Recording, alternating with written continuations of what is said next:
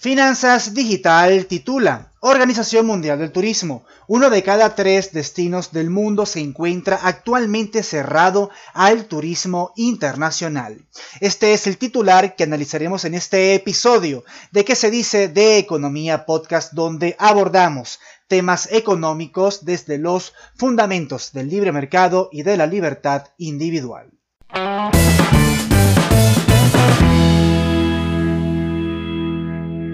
Leemos el contenido de esta nota de prensa.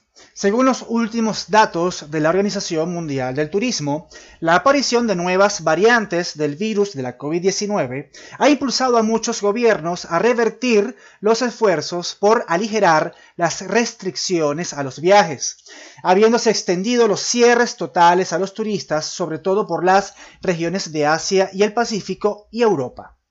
El informe de la OMT sobre las restricciones de viaje proporciona una panorámica completa de las regulaciones vigentes en 217 destinos del mundo.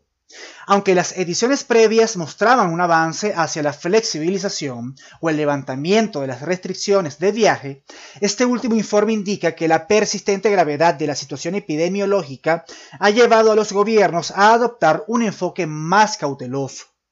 A principios de febrero, el 32% de los destinos del mundo, 69 en total, estaban completamente cerrados al turismo internacional. Entre ellos, algo más de la mitad, 38 destinos, llevaban cerrados al menos 40 semanas. Al mismo tiempo, el 34% de los destinos del mundo están en la actualidad parcialmente cerrados a los turistas internacionales. El secretario general de la OMT afirma, las restricciones de viajes se han utilizado ampliamente para evitar la propagación del virus. Ahora, mientras trabajamos para reiniciar el turismo, debemos reconocer que las restricciones son solo una parte de la solución. Su utilización debe basarse en los últimos datos y análisis y revisarse sistemáticamente para permitir la reanudación segura y responsable de un sector del que dependen muchos millones de empresas y de empleos. Y con esta primera impresión de este artículo que nos trae Finanzas Digital, es importante destacar algo que hemos venido mencionando en Se dice Libertad, y es que la pandemia ha propiciado un cambio en la estructura productiva de la economía. Este es un cambio obviamente forzoso. Hay sectores que antes eran muy rentables y que de cara a una era post-COVID no sabemos si en efecto seguirán siendo rentables, si seguirán siendo provechosos. Tal es el caso del sector turismo. Por el contrario, hay otros sectores que tienen un buen pronóstico en la era post-COVID, todo lo relacionado con el teletrabajo, con la digitalización, son actividades, son elementos que llegaron para quedarse. Incluso estamos hablando de las monedas digitales, también han llegado para quedarse.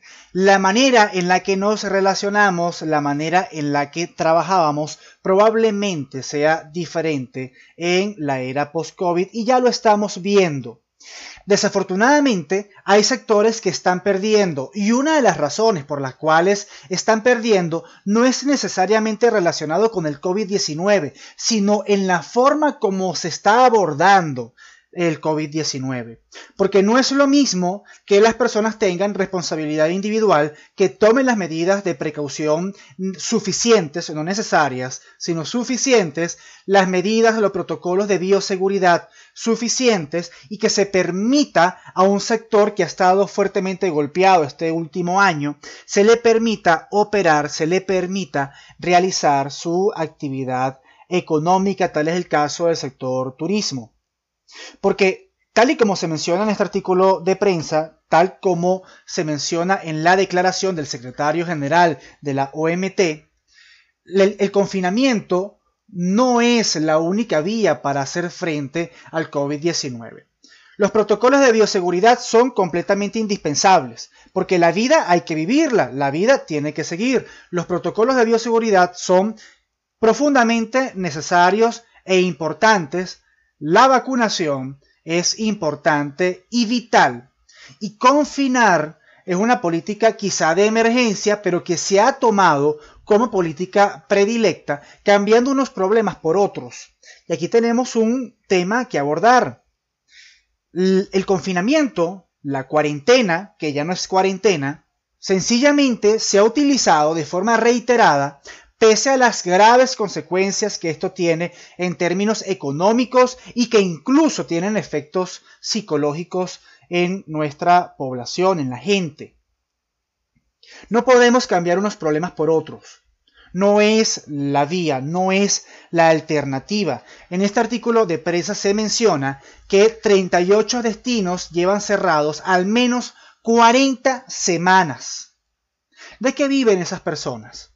¿Por qué se les impide a esas personas poder ejercer su actividad económica si es esto posible con medidas de bioseguridad? Si esto es posible garantizando ciertos protocolos que permitan el distanciamiento físico y permitan garantizar una disminución considerable de la propagación del COVID-19. Mientras tanto, de alguna u otra manera hay sectores que se están beneficiando y que esto ha propiciado incluso un cambio de un sector a otro, tal y como es el sector de alimentos. Porque por un lado están restringiendo al sector turismo, pero por el otro, ojo, estamos hablando a nivel global, pero en el caso de Venezuela hay restaurantes que permiten o se les permite a los restaurantes recibir a los clientes y comer dentro de las instalaciones. Bueno, ¿y qué tanta diferencia hay entre encontrarse en un resort eh, frente a una piscina y almorzar en el restaurante del hotel y el restaurante que está abierto pues en cualquier zona de una ciudad y que reciba a un conjunto de clientes determinados? ¿Cuál es la diferencia? ¿Por qué a unos se les restringe y por qué a otros se les permite? ¿Cuál es el criterio de demarcación entre un caso y el otro? Y voy a colocar, aprovechando esta nota de prensa, voy a colocar otros ejemplos de cara a la forma como se han aplicado las restricciones en Venezuela. Los talleres mecánicos en Venezuela se aplica una semana, lo que llaman semana flexible, donde la mayor parte del sector económico, si no es todo el sector económico, todos los sectores económicos, pueden abrir sus puertas y pueden realizar sus actividades económicas. Y hay una semana que se llama Semana Radical, donde solamente ciertos bienes, ciertos rubros, perdón, considerados prioritarios, pueden abrir sus puertas y realizar sus actividades económicas. Claro, estos sectores son considerados prioritarios por quienes hacen las políticas públicas. Ahora bien, si, bueno, tengo entendido yo que los talleres mecánicos no atienden personas. Si los talleres mecánicos no atienden personas ni aglomeran personas, ¿por qué se les restringe su actividad económica? Las ferreterías, las ferreterías, a mi entender, no aglomeran personas, o aglomeran mucho menos personas que las farmacias actualmente. ¿Por qué se les restringe su actividad económica? Los servicios técnicos de reparación de equipos de computación, de equipos celular, ellos no atienden personas. ¿Por qué se les restringe su actividad económica si no hay aglomeración de personas en un taller de reparación de equipos, ya sea de PC, ya sea de celulares, etc. Fíjense que hay muchísimos sectores que actualmente están paralizados sin necesidad. Y esto, ojo, esta política de confinamiento ampliamente extendida, reiterada en distintos gobiernos, siempre va a representar una amenaza para las libertades individuales. El precio de la libertad es su eterna vigilancia.